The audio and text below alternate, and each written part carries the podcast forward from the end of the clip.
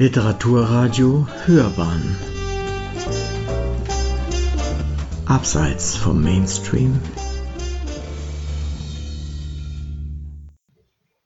Liebe Zuhörer, willkommen in unserem bereits vierten Teil der Serie Roman wird Oper.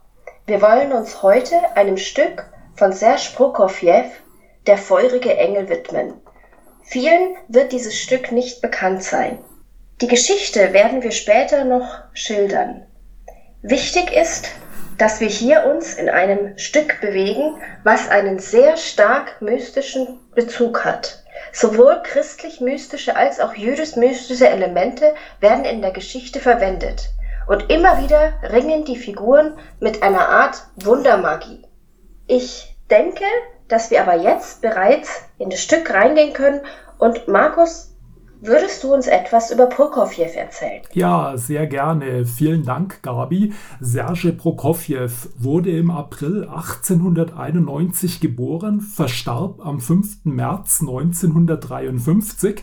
Sein Vater war Gutsverwalter in der russischen Provinz die äußerst kunstsinnigen Eltern führten den Sohn schon sehr früh an Musik und Literatur heran.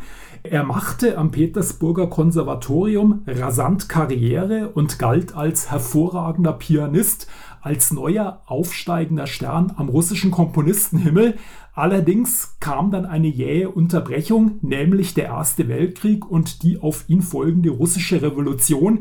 Die zwangen Prokofjew wie so viele Künstler und Intellektuelle die Heimat zu verlassen und viele unsichere Jahre in der Emigration, vor allem in den USA und in Frankreich, zu verbringen. Während dieser Zeit der Wanderschaft hielt er sich knapp zwei Jahre in den bayerischen Alpen in der Nähe des Klosters Ettal auf und dort entstand sein, wie er später selbst sagen sollte, bedeutendes musikdramatisches Werk, während der Zeit der Emigration, nämlich die Oper Der feurige Engel. Und mit diesem Schlüsselwerk und seinen literarischen Quellen wollen wir uns in der heutigen Episode von Literatur wird Oper beschäftigen. Und soweit ich die Biografie von Prokofjew verstanden habe, war auch der feurige Engel tatsächlich der, einer seiner Höhepunkte. Danach hat er auch das schöne Bayern verlassen und ist wohl aus Heimweh. Er hatte zwar auch berufliche Angebote zurück in die Sowjetunion gegangen. Sein berühmtestes Werk ist zwar immer noch Peter und der Wolf, ist aber vielleicht vom künstlerischen Aspekt her nicht so hoch geschätzt wie der feurige Engel. Dann hat er, was man vollkommen vergessen hat, noch Filmmusik geschrieben die Partitur zu Alexander Newjeski und Iwan dem Schrecklichen im Zweiten Weltkrieg hat er dann noch Krieg und Frieden beendet und dann begann sein Stern wirklich mehr und mehr zu sinken. Ja, das ist richtig. Die Nachkriegsjahre entwickelten sich für Prokofjew zu einer bitteren Zeit. Seine Gesundheit ließ immer mehr nach und er sah sich zudem der wachsenden Repression durch das sowjetische Regime ausgesetzt. 1953 verstarb Serge Prokofjew im Alter von nur 61 Jahren, ironischerweise am selben Tag, an dem auch Josef Stalin der Tod ereilte. Heute gilt er als einer der bedeutendsten Komponisten des 20. Jahrhunderts. Und als einer der bedeutendsten Komponisten hat er ja seinen feurigen Engel aufgrund einer damals sehr bekannten Romanvorlage geschrieben. Ich denke, wir sollten zuerst den Zuhörern den Roman etwas näher bringen und können ja dann auf die Oper eingehen. Markus, magst du uns was zum Roman erzählen? Ja, gerne. Also diesen Roman Der feurige Engel liest Valery Briussow, ein führender russischer Symbolist, 1907 bis 1908 in mehreren Fortsetzungen in seiner selbstverlegten Zeitschrift Die Waage erscheinen. In einer subtilen Mischung aus Fantastik, Realität, Neuzeit und Spätmittelalter werden dort seelische und psychische Zustände porträtiert. Ich bringe mal die Kurzfassung. Vor der Kulisse des Deutschlands der Reformationszeit verliebt sich ein Ritter namens Rupprecht in die junge Frau Renata die alle Spannungen und Widersprüche dieser Epoche in ihrer Person vereint. Renata weist offenkundig paranoide Züge auf. Sie jagt dem Phantom eines feurigen Engels hinterher, ihrer Inkarnation einer idealisierten, aber unmöglichen, unerreichbaren Liebe. Die Handlung eskaliert, das Paar verstrickt sich in eine zerstörerische Co-Abhängigkeit, schließlich gerät Renata in die Fänge der allgegenwärtigen Inquisition und verstirbt im Keller eines Klosters. Es ist wirklich eine sehr gespenstische Handlung. Wie viel würdest du sagen, ist darin autobiografisches von Brujosov? Der Roman, der erschien übrigens Anfang der 90er Jahre bei Dumont. Ich weiß gar nicht, ob es seitdem wieder eine Neuauflage gegeben hat. Man muss wissen, Briussow verarbeitete in diesem fantastischen Roman, der übrigens auch als sein Hauptwerk gilt, die eigene ruinöse Dreiecksbeziehung zu den Dichtern Nina Petrovskaya und Andrei Beli. Sein akribisches Wissen über die mitteleuropäische Kulturlandschaft und explizit über die deutsche Geschichte hatte sich Briussow Brjusow selbst durch Besuche in Köln und Aachen angeeignet. Die Schilderungen sind derart detailliert und kundig und kenntnisreich, dass spätere deutsche Rezensenten des Romans einfach nicht glauben konnten, dass der feurige Engel das Werk eines ausländischen Schriftstellers ist. Prokofjew hat das Libretto selber geschrieben und hat auch selber Brjusow als reinen Initiator dieser Idee angegeben. Ja, das ist richtig. Und wenn man Prokofjews Autobiografie aus meinem Leben liest, dann findet sich folgender Eintrag von Dezember 1919. Ich lese vor. Im Dezember wurde ich von einem neuen Sujet angezogen, das sich in dem Roman Der feurige Engel von Valerie Briussow fand. Es war reizvoll, sich der wilden, leidenschaftlichen Renata zuzuwenden, der mittelalterliche Rahmen mit dem umherwandernden Dr. Faust und den drohenden Erzbischöfen sagte mir sehr zu. Natürlich übernahm Prokofjew nur Teile des Romans, alles andere hätte den Rahmen auch gesprengt. Insgesamt fällt aber doch bei der Lektüre des Librettos die große Werknähe zu Briussow auf. Es handelt sich ja bei der Oper um fünf Akte und die sind zum Teil wörtlich dem Roman entnommen. Es ist auch tatsächlich so, bisher hatten wir in unserer Reihe ja klare Kategorien. Wir hatten Legende wird Oper, Roman wird Oper, äh, Märchen wird Oper. Und hier haben wir im Vorfeld ja uns schon darüber unterhalten, dass wir uns sehr, sehr schwer tun, zu kategorisieren. Ich würde jetzt mal sagen, wir bezeichnen es hier eher als offenes Kunstwerk. Was genau, ja, doch, das trifft es. Also diese Oper, das Libretto und der Roman sind dem Genre offenes Kunstwerk zuzuordnen. Das heißt, es lässt sich, wie du schon gesagt hast, nicht eindeutig kategorisieren. Ich würde es als Seelenstudie beziehungsweise als psychologisches Drama bezeichnen. Das hat in der russischen Oper durchaus Vorbilder, ist vor allem die Domäne von Modest Mussorgsky, einem hochbedeutenden russischen Komponisten, man denke an sein Orchesterstück Die Nacht am Kahlen Berg, ganz besonders aber seine Oper Chovanschina, wo eine eskatologische russische Endzeit porträtiert wird. Auch im deutschen Kulturraum gibt es dieses Genre des offenen Kunstwerks Alban Berg in seiner Lulu Dort wird eine Renata vergleichbare Figur vorgestellt und natürlich seine Oper Wojciech, wo pointiert das menschliche Leid an der Hauptperson dargestellt wird. Ich würde jetzt ganz gern überleiten zur Oper selber. Unseren Zuschauern ist sicher oder vielen ist sicher die Geschichte der Oper und die Oper insbesondere nicht so bekannt, dass es sich, glaube ich, hier lohnt, ein bisschen einen detaillierteren Blick auf die Geschichte zu werfen und die fünf Akte, in denen wir in dieses Labyrinth aus Emotion äh, und Psyche hineingerissen werden. Die Geschichte an sich spielt im Spätmittelalter in Deutschland die Protagonisten der Geschichte sind Renata, die Wiedergeborene übersetzt, der Ruprecht, der Madiel und Heinrich. Nun aber zur eigentlichen Geschichte. Ruprecht ist in der Herberge und stellt sich selber als vielgereister Mensch dar und er ist gerade aus Amerika gekommen und Italien und jetzt ist er in Deutschland. In dieser Herberge hört er im Nachbarzimmer eine Frau in Not schreien. Er eilt ihr zu Hilfe und sieht Renata, die kämpft, die herzerbärmlich sich gegen eine Figur wehrt. Aber er sieht niemanden. Er beruhigt sie und sie erzählt ihm die Geschichte von einem guten Geist, der sie seit ihrer Kindheit begleitet. Dieser Geist hieß Madiel und ist ihr in erster Linie in ihren Träumen erschienen. Später dann, erzählt sie, hat sie einen gewissen Heinrich getroffen. Und in diesem Heinrich hat sie dann den zu Mensch gewordenen Madiel wiederentdeckt. Mit Heinrich hatte sie dann auch über ein Jahr hinweg eine sehr glückliche Beziehung bis an dem Tag, wo der Heinrich verschwunden ist. Und jetzt, erklärt sie Ruprecht, ist sie auf der Suche nach diesem Heinrich. Die beiden ziehen nach Köln und haben den Heinrich immer noch nicht gefunden, aber sie erhalten gewisse Klopfzeichen aus der Welt der Geister.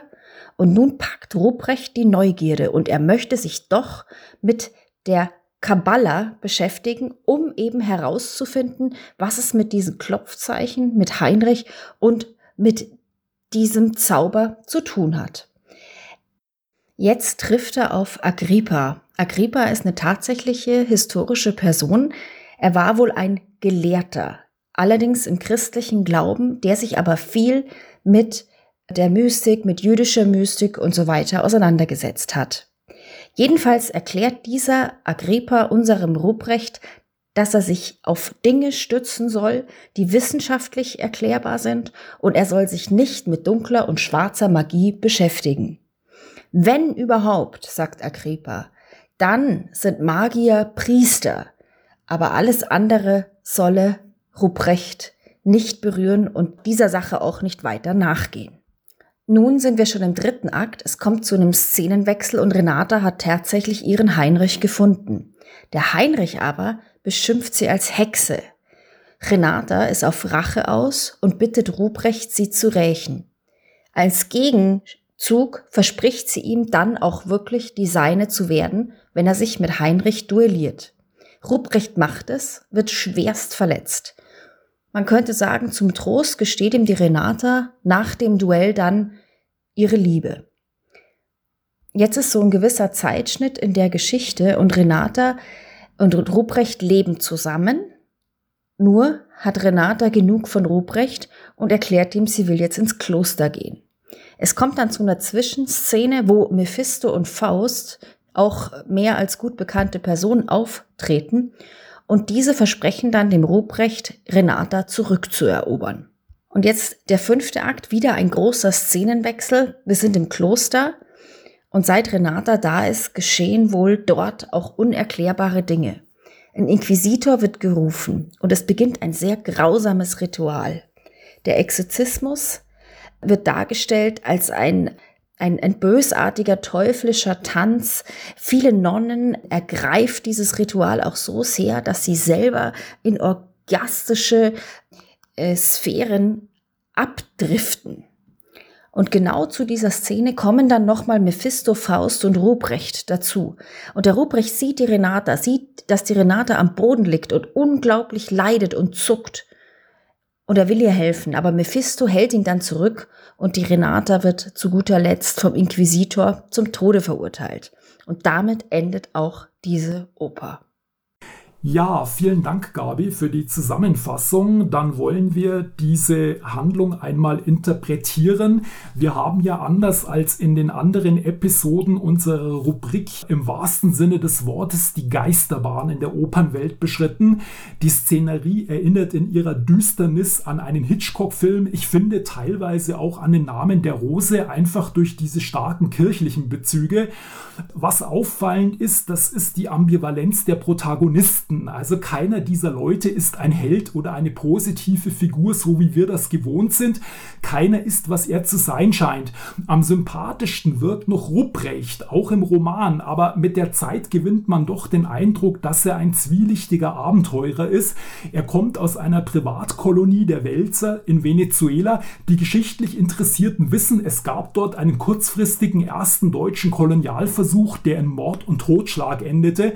Und Rupprecht muss wohl in dieser Zeit reich geworden sein durch Morden und Plündern. Das wird im Roman auch explizit angedeutet. Und ich sagte, die Ranata ist meiner Meinung nach passt die eins zu eins zu diesen eigenartigen Heldenfiguren. Ich sehe die Renata als eine psychisch gestörte Borderlinerin an, die mit Sicherheit attraktiv ist und anziehend wirkt, aber die ihre Männer ja, sowohl den Heinrich wohl als auch den Ruprecht dann in eine Art von Co-Abhängigkeit, ja. man vielleicht heute, Wahn mit reinzieht. dass die eins zu eins dazu passen. Absolut. Deswegen halte ich diese Männer auch wirklich für sehr schwache Männer. Ja, ja, also Renata ist extrem manipulativ, da stimme ich dir zu.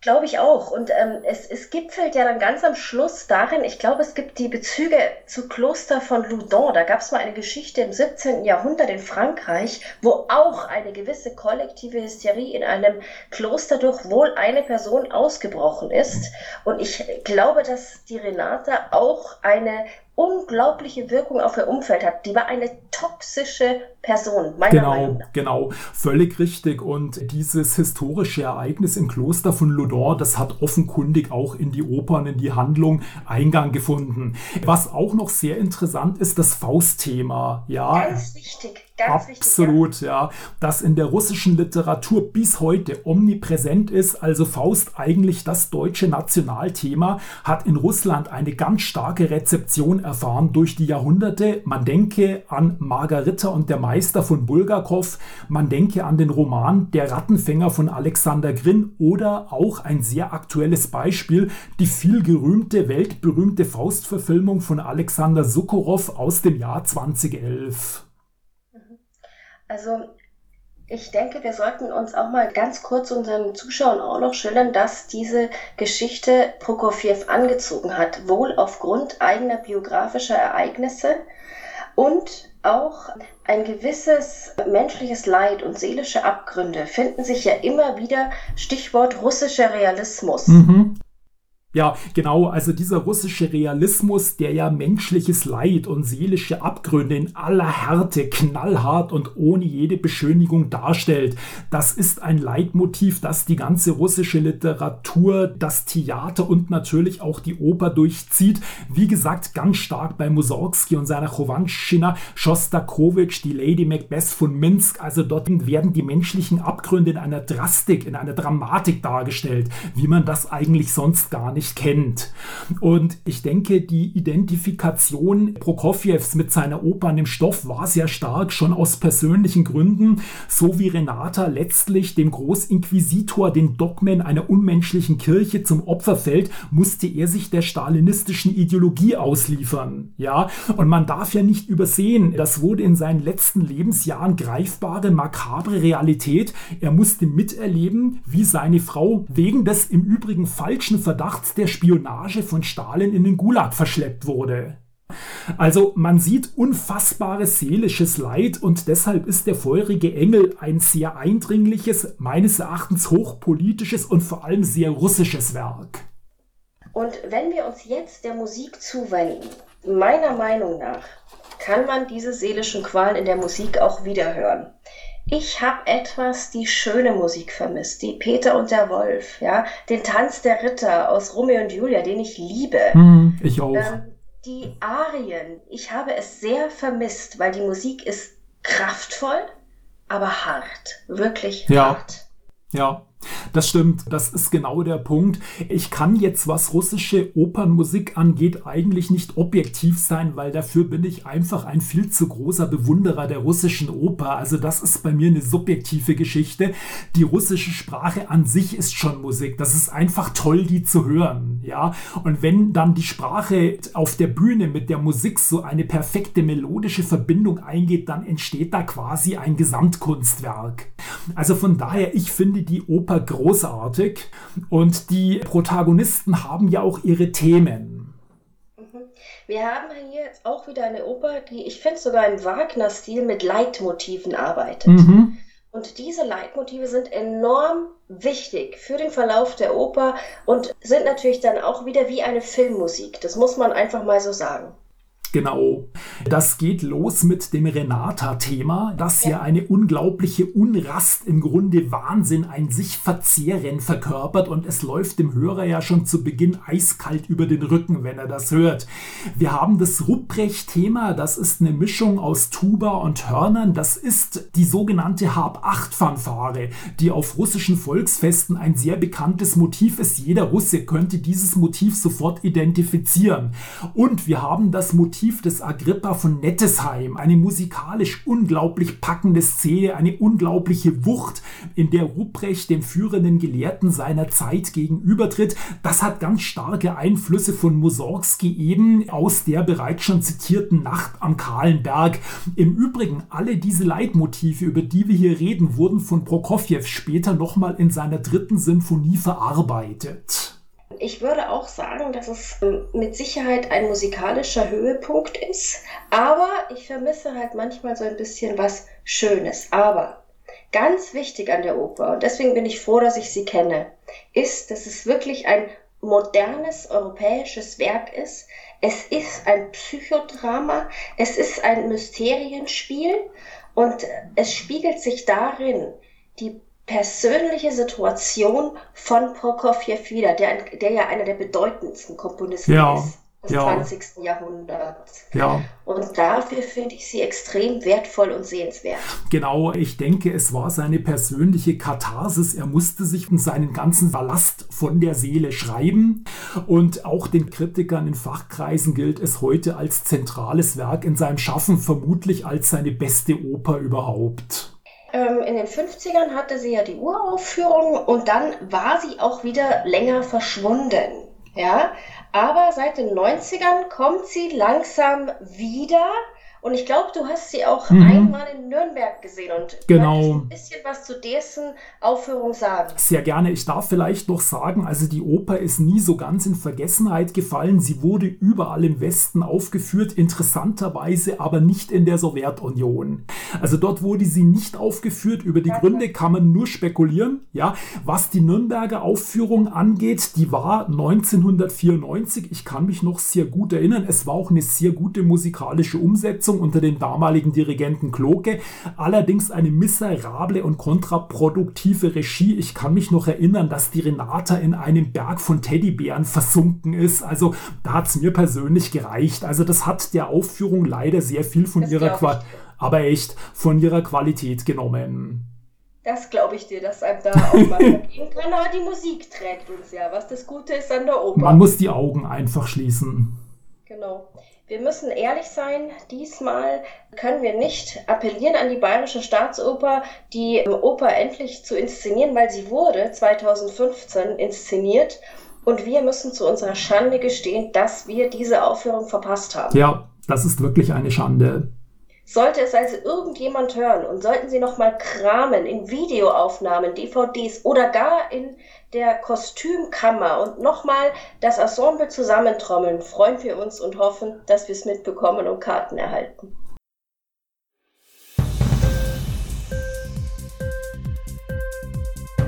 Hat dir die Sendung gefallen? Literatur pur, ja, das sind wir.